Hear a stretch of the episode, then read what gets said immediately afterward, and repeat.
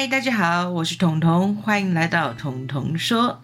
今天要进行彤彤的天马行空，我们来聊一下最近非常火红的韩剧，热爆三十五个国家的榜首，《黑暗荣耀二》。其实，在《黑暗荣耀一》播出的时候，我就很想要来谈一谈这个话题。不过那个时候主轴放在校园霸凌，然后我仔细的思考了一下，究竟要不要谈校园霸凌这件事情。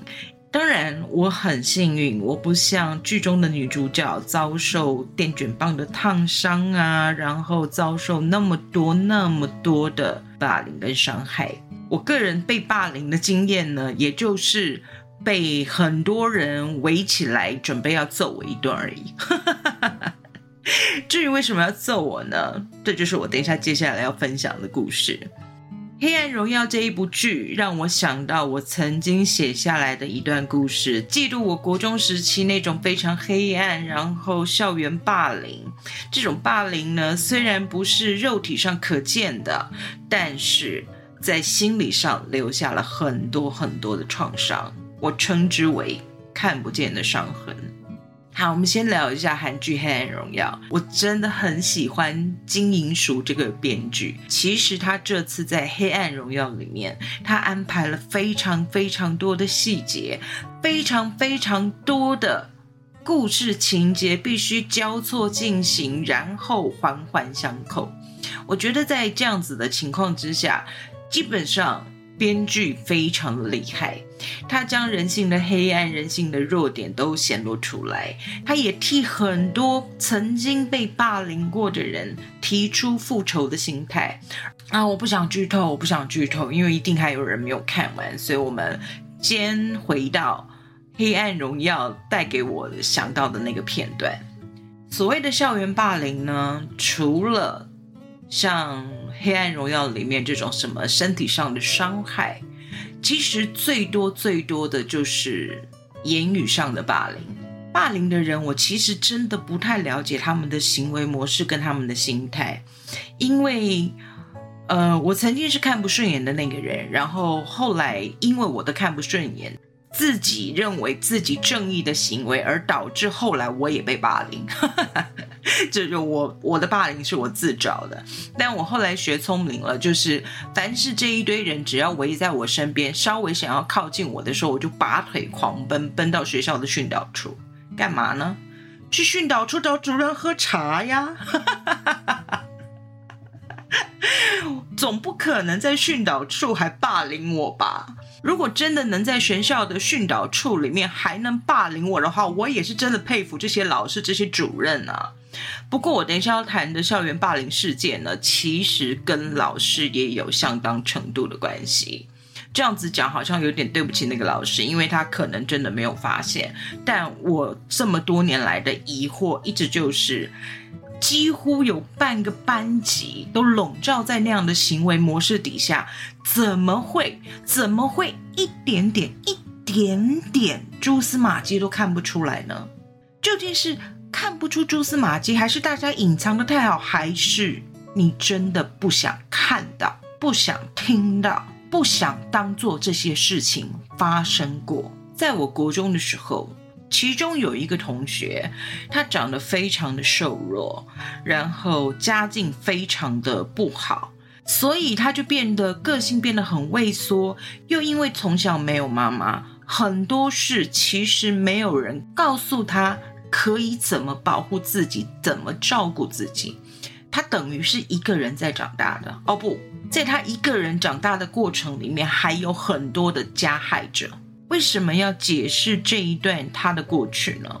因为这跟他后来的行为息息相关。因为家境不是非常的好，所以其实他是没有零用钱的。第一个没有零用钱，第二个要走很远很远的路上学，第三个放了学他必须要赶回去做饭、洗衣服、做那些家务事，还有挨打，这几乎是家常便饭，几乎是每天的家常便饭。我那一群家里面还算富裕的同学呢，就有一个小圈圈。这小圈圈的领头呢，又有三个人，也就是三个非常要好的所谓姐妹淘。这三位姐妹淘呢，最常做的事情就是叫人跑腿。叫人跑腿其实也还好啦，我觉得就是嗯，顶多感觉自己有点像大姐头啊，有个人可以使唤什么的。可是让我不能接受的是，他们经常叫这个女孩子去跑腿，然后他们会把他们吃剩的食物给她。所谓的吃剩的食物，不是说我们的零食吃一半吃不完，不是，他们是拿加了很多料的食物给这个女孩子吃。什么叫加料？我们当时会有一些直接就口的米粉羹啊，或者是呃米粉啊这种有一点汤汤水水的东西。他们会在吃不完的时候，照理说就是打包丢掉了嘛。他们不是，他们会叫那个女孩子来接收。但是在这个女孩子来接手之前，他们会先在那些食物里面吐口水，大量的口水吐在里面。姐妹淘三个人，一个人不少，三个人的口水全都吐在里面，然后给那一位同学吃。这时候我无聊的正义感就来了，你知道吗？虽然我不是家庭很富裕，虽然我不是啊有非常多的零用钱，但是我觉得。至少我给他吃的食物里面，我可以确定里面没有任何的加料吧。后来这个女孩子就变成了我的小跟班。那这时候那一群姐妹淘呢，他们的那个小团体就觉得我好像自以为正义的当了正义使者，然后把他们的小跟班抢走了。我那时候真的很想跟他们说，我不是用钱来抢走任何人。我用心是人吧，人应该要有良心吧。我用心去抢走了你们所谓的小跟班，是的，我做了。如果这样子算是一种抢夺的话，是的，我做了。我确实将这个女孩子从他们的身边抢走了。然后那个时候，班上还有一个很神秘的仪式，也就是现今我们所谓的自残。我曾经写过一篇文章，叫《看不见的伤痕》。那些人会在他们的手指上、手腕上画下一道一道的伤痕。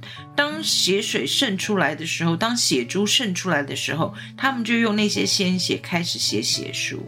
我到现在对血腥味都觉得非常敏感。我觉得有很大一部分的原因是来自于当时的恐惧，而我曾经是其中的一员。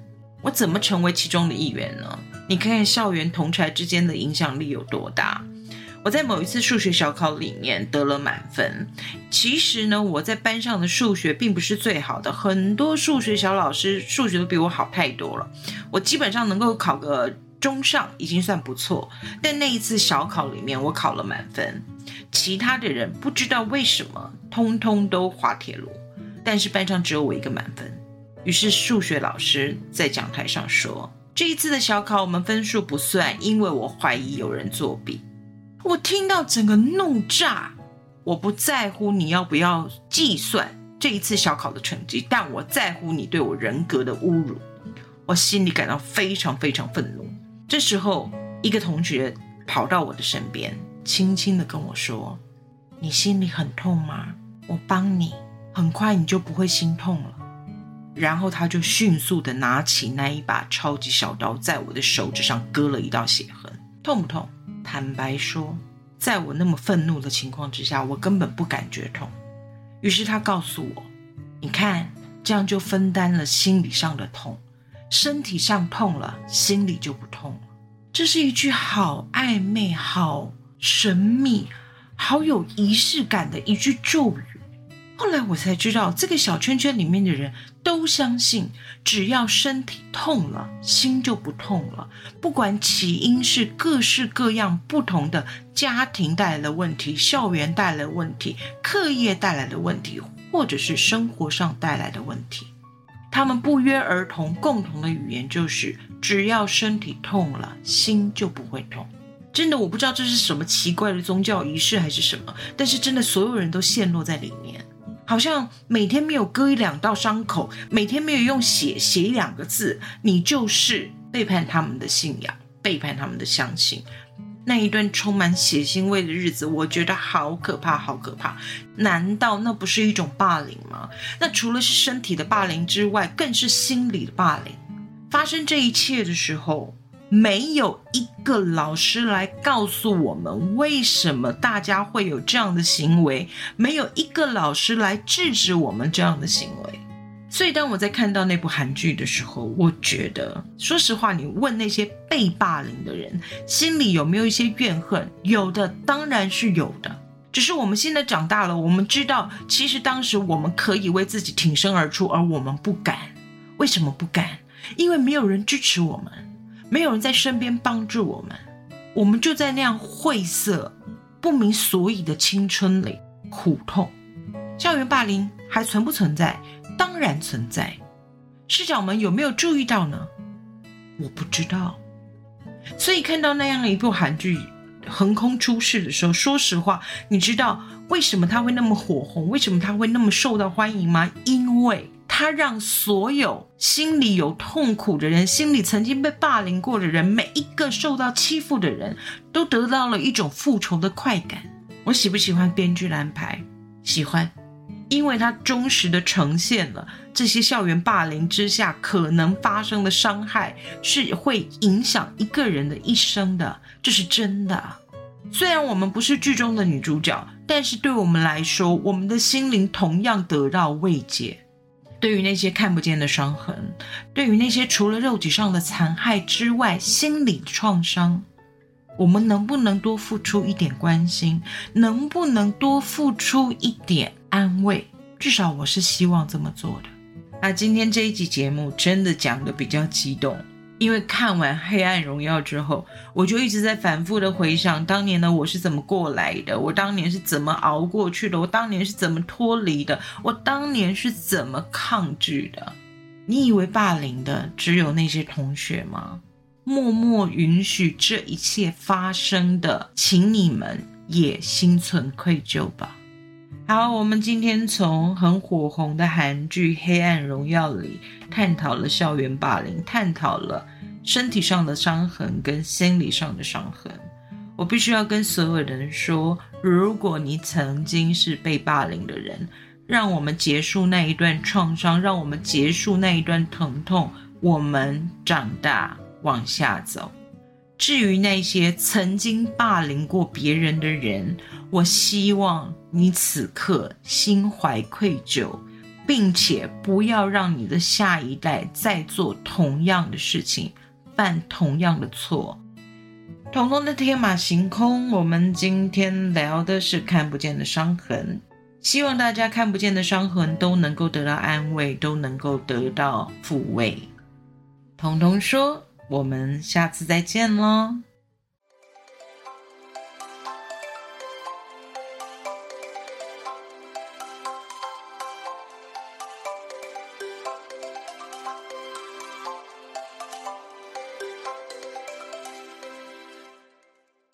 节目资讯栏的下方有一个留言的功能，欢迎大家使用哦，让我听听你们的想法，也让我们好好的交流一下。